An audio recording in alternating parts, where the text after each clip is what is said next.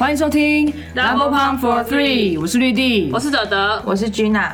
Double Pump 女子篮球志是用心推广台湾女篮的网络运动媒体，提供各大赛事的资讯与报道，记录精彩动人的故事。在 Double Pump 的 For Three 的节目里，可以听到球员与教练分享生命历程，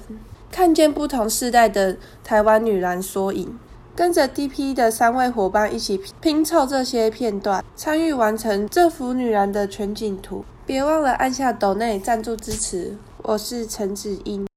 这次的亚洲杯就是结束，然后我们中华队这次呢也是拿下第六名，就是跟上届是一样的成绩。虽然说看起来结果好像是一样，但是其实在过程中大家也看到了很多跟以前不一样的不一样的内容，不管是。新的团队啊，然后新的阵容，然后也有几场比赛就是打出让人就是很感动、很激励人心的一些比赛。然后他们现在团队也是回到台湾，目前也是正在接受呃隔离，对十四天的隔离。然后呢，我们今天也是非常高兴邀请到这次的总教练钱姐钱维娟来跟大家讲一下，就是这次中华队在这一趟亚洲杯的过程一些收获，还有一些辛苦的地方。让我们欢迎钱姐。耶！三位好，还有所有 podcast 的听众，大家好，我是钱姐。对，钱姐现在已经应该对那里很熟了吧？已经是第二次了。对对对，而且跟里面的就是柜台的服务的人员呐，感觉都很熟悉。他们打电话上来说：“钱姐，我跟你讲一下哈，就感觉很像朋友在那边聊天。” 他们应该都应该都很高兴，钱姐又来入住了。呃，不敢不敢，但是因为呃，目前看起来我们大概是中华队的大小队、男女队，大概都会入住在这个隔离的饭店里头，所以我相信他们见到呃国手们、大小国手们，应该都很熟悉了。而且是不是现在又开始大家要接受十四天来自四面八方的各种喂养？呃，对我刚才不瞒你说，我因为我有一六八，然后你们就说要两点嘛，那我就两点才可以吃，然后我就很高兴，Gina 说要晚十分钟，我就立马把那个阿宁这个爱心的这个台北市非常知名的这个面线给吃客掉。太辛苦了，在接受这么多喂养，还要坚持一六八，很困难呢。的确有点难，但是呃，我觉得就是说这一次在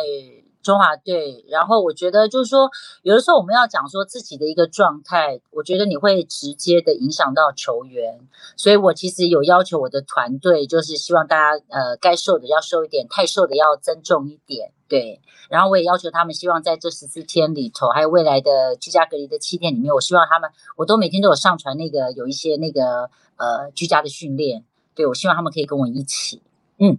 哇，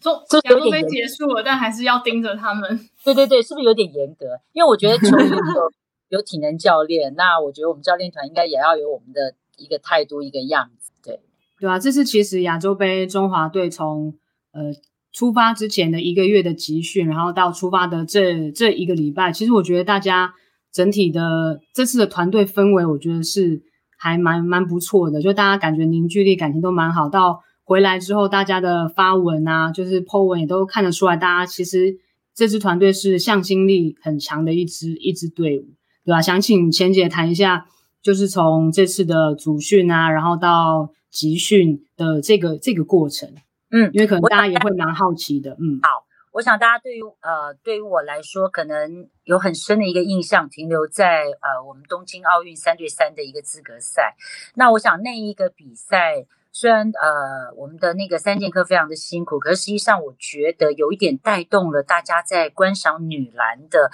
一个一个观念上面。所以我觉得这一次在带中华队的的一个情况，我觉得呃也直接的有影响到大家的关注。那最重要，我觉得疫情期间其实让我们在生活中或是很多的观念跟态度上面出了一个很大的一些变化。那我觉得其实也反映在我们训练上面。你看，我们这一次亚洲杯其实关系到世界杯的资格赛，但是实际上我们的集训却只有一个月。其实我收到这个这个消息，其实大概就是在隔离之后没有很久，然后大概在五六月的时间，我就接获到这个。这个讯息。那我就本来希望就是七月份我们就可以集训，但实际上因为疫情的关系，当球场巴拉巴拉很多原因，因为。呃，大家都知道，我们之前都在浩宇集训，浩宇这个国际的这个球场。可实际上，当时还有中华男篮，因为他们八月底要要去这个关岛，然后中间还卡了一个 U U 十九。然后，因为你知道，疫情期间这个球场的使用就变成非常频繁，而且。后来我们的 U 十九出去前，大概也只有练了几次的球，非常的辛苦。所以比起他们，我们好像练了一个月，已经算蛮多的。那我觉得我现在对我来说，我不太会去抱怨，因为我会觉得说什么样的一个情况，我就做什么样的事情。总之，最后我们集训就是整整只有一个月，二十六天，因为过程中我们还要让他们休息，甚至于过程中还有人去打了疫苗。对，那有一些身体上的状况，所以我必须得让他们休息。总共是二十六天的训练，然后我们出去，所以有这个表现，我觉得对我来说我是满意的，而且是感动的。然后最重要的是，我觉得就是说一个团队，我觉得有的时候实力是其次，我觉得那个化学变化跟人与人之间相处的那个那个变化，我觉得才是怎么样可以凝聚这个团队最重要的一环。所以我一直还蛮致力于在呃人与人之间的一个关系，对。大概这个主训的过程就是这样很短的时间这样子，而且最主要的是，这里面正中几乎有一半以上的选手，甚至于是教练团，都是第一次进入到国家队里面。那我觉得对他们来说都是一个初次的体验，同时我觉得他们呃相对的也保有那样子的一个积极的态度跟热情的心。我觉得这远比很多的事情都来得重要。我觉得。我我以自己为例啊，我打了三十年的球，然后现在做教练，这一路下来，我始终对于我目前的环境各方面种种跟篮球跟运动相关的事，我都非常的感兴趣跟热情。我觉得这个态度会帮助我可以走很远的路。当然，我也希望这样子的一个观念跟想法也可以影响到我的团队。以上，我真的会觉得。这一次的这一批中华队，包括比如像教练团，大家各司其职这样子的表现，然后到最后他们打你们打出来的这种氛围，会让我完全忘记你们集训只有一个月。我真我真的会想说，感觉是一批集训可能三个月、半年的选手才可以打出来的内容。我觉得最主要，我先从就是说，所有的每一份子，包含我的教练团。我觉得过往我自己当助理教练，然后看过这么多的教练带我们，我们常常会看到一种情况，就是很多助理教练都站在旁边，然后最多就是帮忙喊一喊、叫一叫，我会觉得非常的可惜。我觉得一个团队没有办法只靠一个总教练，所以我觉得最重要是说，应该是说这样子的一个呃总教练的位置，应该是怎么样去善用这个人才，去发挥他们最大。最大的一个效用，譬如说，我把所有一个进攻的一个走位，甚至于方法的模式交给小轩，让小轩来处理这件事情，让他会知道说他的工作是非常非常的重要，所以他会非常的投入在这个团队里面。这个是我比较想看到。虽然对一个团队来说，对一个总教练来说，进攻应该几乎是这个教练的一个灵魂，可是我愿意把这样子的一个权利释放出去。那我们再讲讲小乖，小乖，我觉得他也是初次的。入选到中华队，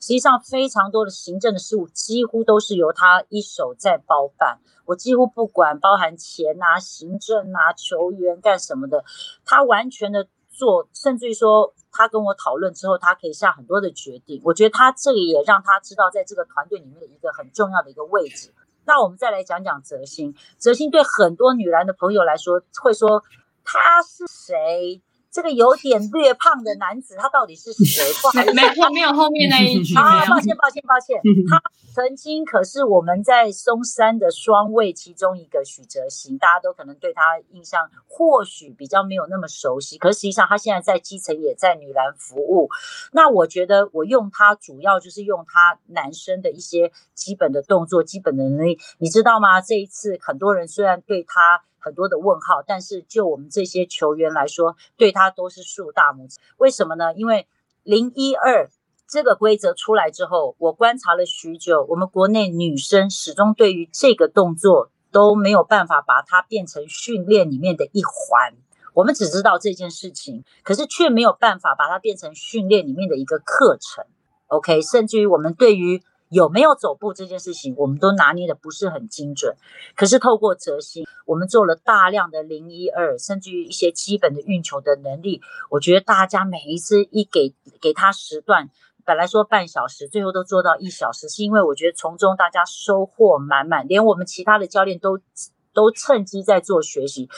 所以光就这一点，我觉得他就已经发挥到他最大的效用。所以，那在从球员的身上来说，我们放大球员所有的优点，譬如说小戴的经验或许比较差，可是他有一个非常好的景，我们透过他的体型，他去抢篮板，甚至于在内线的防守等等等等，让他发挥最大的效用。我相信经过这一次之后，他的自信心各方面有提升很多很多。对，其实还有像包包括简姐这次也是把小丁林玉婷也是把它放在比较是二号位的地方，就是希望他可以把发挥他的可能很出色的这个得分能力。是小丁，我觉得当然他过往他的。球队他的教练让他实施的位置都在一号，我觉得那个帮助他在基本动作跟控制球能力上面有很大很大的帮助。可实际上以国内目前的条件跟状况，我们必须要把二号位拉高。那我觉得小丁就非常适合这个位置，而且实际上我们国内的一号位。连大陆的球队都很青睐，那我们自己为什么不好好的用我们自己的一号位的球员呢？所以当然这样子做的话，就可以让小丁可以完完全全的。呃，进入到这个攻击的完全开展的一个模式，他也不需要去分担那么多，还要去呃控制后场，然后怎么样的策应，怎么样的保护球，他甚至于可以专心的去做攻击这件事情。那当然，我觉得过往小丁可能因为都打一号位的关系，所以感觉他目前没有持球的情况下的攻击，我觉得可能还有一点进步的空间。对，那但这一次我觉得是完全的尝试，不让他做一号位，所以我相信再给他一点点时间，相信他在无持球状态之下的攻击一定会在进步。对啊，就是我觉得教练团的这个。专业分工也是钱姐在带队的一个很大的特色。我记得二零是二零一九年的琼斯杯那个那个时候嘛，也是组成的教练团，也是有大家有各自不同的特色，然后负责不同的事务。那虽然钱姐是很谦虚，说自己好像只是八号司令这样而已，但是其实在获得 FIBA 认证，包含那个 FIBA 就是他们写文章的那个评论员，还有就是现场播报的那两位主播跟球评，其实他们都有到，就是我们中华队的。教练在执行战术啊，还有一些可能换人的时机，或者是叫暂停的时机上面，他们都他们都是给予高度的肯定。哦，只有中华队有获得肯定哦。真的，在 听转播的时候，他们都有讲。哇，太棒了，谢谢谢。其实我觉得，就是说，呃，过往有的时候，呃，因为你们刚好提到 FIBA 这件事情，这是我这次的感受，我我想跟大家分享一下，就是说。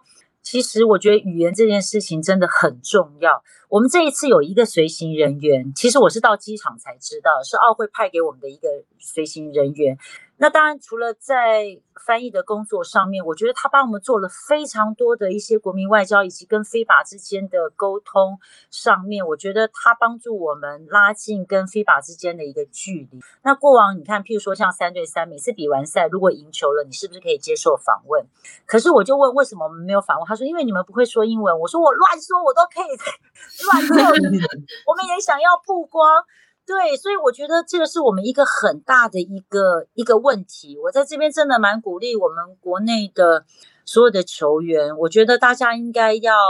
呃让自己可以面对媒体的时候，像譬如说我自己的例子啊，这一次参加这个 FIBA 的赛后记者会，那我就想强迫自己在每一次赛后记者会，我都。可以硬挤出一两句英文，我希望从第一天的一句到第二天的两句，到第三天的三句到四句五句，我希望给自己也有一个进步的空间。所以啊，我觉得呃，真的语言讲出来，你讲的好不好是其次，你愿意讲就是一个好的一个尝试吧。请你下次可以带我去哦，真的英文很好，我相信我，他一直我德文也很好，我知道我知道，自己在那边毛遂自荐，我也想去啊。我这边哦，我我这一次呃在玩这个亚亚锦赛亚洲杯，我的团队里面很多人都很希望大家可以下一个目标已经设定在亚运了，就是说呢，呃。我就稍微呃小小做了一点询问，然后很多的选手跟教练都非常想要参加亚运。我问他们为什么，他们说是亚运呢，多棒的一个比赛。所以我觉得就是说，大家显然就是说，对于呃为中华队效力这件事情，已经开始产生了变化。我今天跟你们连线，我特别穿上了中华队的这个 T 恤，是因为我这一次特别灌输选手们一个观念，就是说，我们不为任何人打球，我们不为任何一个团队，我们为的是中华队。我们在做什么事情，我很少生气，可是我生气的时候，我都会很生气，说你们对得起你们胸前这个字吗？因为我觉得过去这几年，我看到很多的选手可能觉得对于参加中华队这件事情，我觉得可能。不像以前，我们觉得这件事情是一个非常神圣的一件事情。那当然，我觉得呃，这不是错。那但是我我想要透过我自己当教练来告诉他们，可以穿上中华队球衣是多么的重要。今年中华队的选手都有把手放在胸前。我在出发前，我问他们，我说：“那你们为什么每次要把手放在胸前？”他们也说不出一个所以然。我问他们会不会唱国旗歌，他们不会。所以出发前，我有要求他们要唱，而且要练习独唱。所以后来我告诉他们，你要开口唱，我真的都要求他们要开口唱。我觉得这件事情是非常重要的，因为现在很多选手连国歌、国旗歌都不会，可是国旗歌在国际上面是代表我们的会旗的会歌，所以我们一定要会唱。你看这一次是不是就用上了？我说你们一定要大声的唱出来，这是对国家、对你胸前这个字最重要的一个一个表现。所以我觉得这一次这件事情，慢慢的在他们内心，我觉得有有产生了变化。所以他们现在真的会想说，是为这个胸前的这个字而战。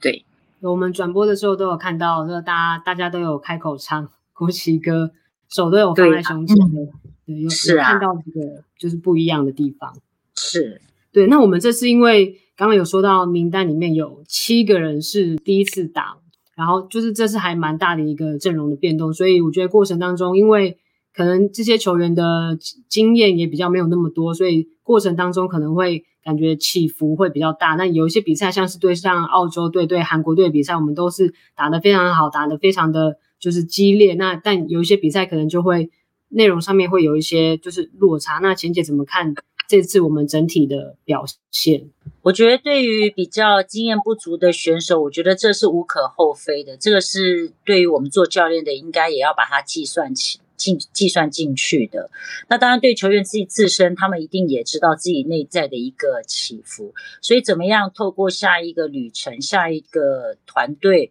再让自己能够达到更稳定的一个状态，我觉得也是他们必须要呃进步的部分。那像譬如说，我觉得就是我我举例，像譬如说文佑这个球员，他这两年在 WSBO 里面都得到很棒的奖项，尤其是。今年的这个球季，那我觉得像他这么棒的球员，可是过往都没有办法在这样子一个团队里面，其实是中华队的一个损失，我觉得非常可惜。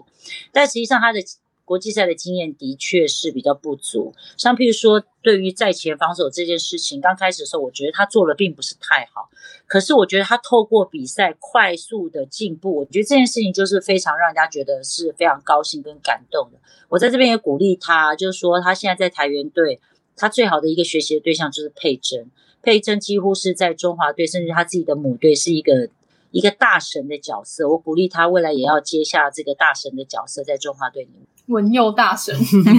对呀，这很重要。竞争。那姐姐觉得我们这次中华队在这个杯赛里面做的最好，跟可能最需要加强的会是哪一些地方？好，我觉得这次做的最好的是失误的部分。我我从训练集训一开始，我告诉他们，我说中华队要提升。我们国内女篮要提升，第一件事情一定要把失误降低。我在做球评转播的时候，我常常看到我们国内的甲组的比赛，一场球失误十几、二十个，甚至于有一次有一个队失误到三十七个，我觉得是非常离谱的事情。如果是三十七个，我们减掉一半，超过将近快要十八个、十十六七个的球，一个球两分就好，你看看你要输多少分？我说世大运二零一七世大运会成功，很重要一件事情。那时候的这些小将们、大学生们，每一场比赛几乎失误都在十个以内，就是个位数，那个你才你第一个你才有更多的机会跟每一个 play，你才有机会跟对方比拼。你连攻击都还没有，你就掉球，那你根本一点机会都没有。所以我这次要求他们，所以说实在，我们打的很好的球赛，不管有没有赢，我们在数据上都在个位数，那个失误那个 turnover。可是像譬如说我们对到中国队，我们先不要管对方的条件能力，我们自己的失误就高达十九个，你就又回到你过去的那个那个整个状态。所以这个部分在那场球赛是不及格的。除此之外，我觉得这个部分大家从第一天的练习被要求到。比完赛结束，我觉得这个部分，我觉得是做的，我认为是非常明显的进步。当然，我觉得还是有起伏。希望未来这个部分，真的每一场球赛，不管结果如何，都可以把它降下来。这第一个。那第二个部分，我觉得在于防守上面，我觉得大家非常的努力在禁区上面做抗衡。这是我觉得这一次是让我也觉得是蛮高兴的一件事情。只是说一场球赛四十分钟，我觉得目前为止我们没有办法做到。每一个 play 的防守都可以做到这么高强度，我觉得这个是未来我们需要再再努力。对，其实这次的亚洲杯也是蛮多球迷在关注嘛，不管是看转播啊，或者是有一些讨论，然后都会有一些很多的议题，大家会拿出来讨论。但但其实大部分的议题都是已经讨论了很久，可能 讨论二十年的议题，几十年来都都是一一样的议题。那那钱姐有没有觉得这次的亚洲杯，你觉得有最大的收获，或者是最大的？养分会是什么？我觉得这一次我很大的一个收获，就是说这长期的观察下来，我觉得至少我的想法得到了一些印证。我不敢讲说我一定是对的，我只能说得到了一些印证。譬如说，我认为现在目前中华队没有办法有一个比较高的球员、高大的球员，那没关系，我们就要走日本人的路线。日本人路线是什么呢？他会采取一个比较平均高，唯一可以个子小就是一号位。我们看到连中国队的一号位都很少，所以那个没有关系，因为他们是靠技术的。可是实际上，我们的二三号位一定要拉高。我觉得日本队之所以会。这个在亚洲这样子连续五届的冠军，很重要一件事情，他们将两个很重要的四号位的球员拉到三号位来，提升了整个锋线的高度，让第一个篮板球，第二个在高度上可以跟国际去竞争。那我觉得今年，我觉得或许我们找这个招募的这些球员来说，譬如说二三号位，现在普遍都算是高个子比较高，譬如说我的二号位有小丁。有西叶，有维安，那三号位我其实摆的是小戴，摆的是小文。那未来我希望有一些呃四号位又有外线能力的球员，我觉得一定要把他拉到三号位来，这样子我们站上去就会就是四长一短。那这四长或许没有真的很高，可是会有一个平均高，大概一七八到一八零之间的这样子球员。那这样子的话就非常的活用。那当然，我觉得讲到高度，我们就不免俗的又 要提到这个老问题，就是说有关规划的问题。那实际上，我觉得，呃，这是我在这边透过这个平台要跟大家喊话的啦，跟那些喊话，就是说，我们在想到男生在规划的同时，其实更应该帮女生找到一个更好的一个规划。我觉得，因为女生在国际赛，大家都非常清楚，女生是更有竞争力的，而且女生，我觉得就是说，相对的，我觉得是。呃，更容易快速的做一个整合跟挑选的。第一个，女生要的就是一个高度，其他的都可以透过团队的训练。可是男篮不一样，男篮你除了要有一个高度以外，可是这个高度是不是真的能够符合我们的需求，而不是只是找到一个外籍的，或者是有一个高度就就进来。这个外籍的高度是不是可以帮助中华队？我觉得这个才是真正我们要的一个一个外籍的一个规划的选手。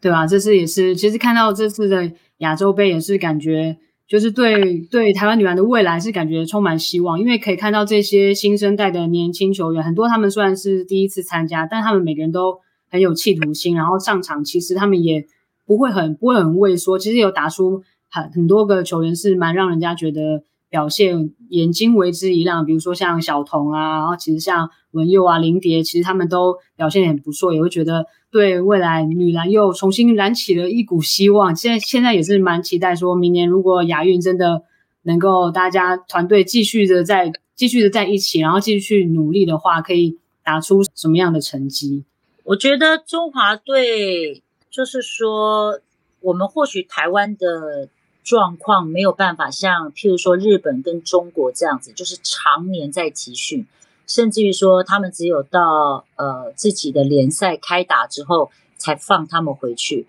你看中国今年的全运会，他们也不放国家队回去，反而是国家队组了一队去打了这个这个比赛。我觉得这个比赛帮助中国队很很大的一个一个忙诶，因为我们后来来到了这个安曼之后才知道，像纽西兰也因为疫情的关系，几乎没有打到任何一场练习赛。我就说我们也是啊，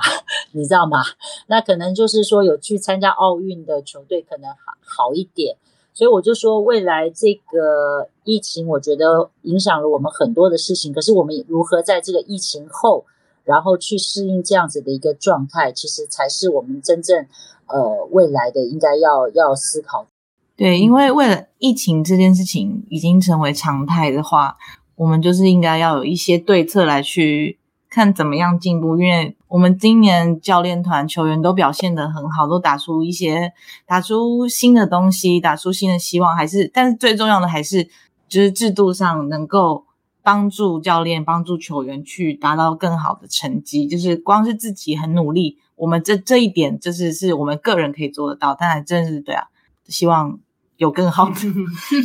对，可能大家可以把那个二十年前的文章也可以翻出来再看一遍的话，我觉得也是差不多。对啊，有很有一些网友 就是说呢，我觉得呃，二十年前的事情到现在持续的在发生，我觉得这可能跟呃这个主事者有很大的关系，因为可能二十年前的事情，然后可能他们的任期最多就是八年，结束了之后又要换下下一些人来。那我觉得，所以我才说不用抱怨，因为每一个人在那个位置上面一定有他的难度。对，那我觉得就是说，在如果二十年前这件事情到现在没办法解决的话，像我就会觉得说，那就是像我刚才说的，我们如果没有找到一个特高的人，那我们就必须采取其他的方式。我觉得这个才会有改变，才会有有有机会。对，那如果说一直在去执着二十年前的这个问题，我觉得对目前如果我来带队的话是没有帮助的。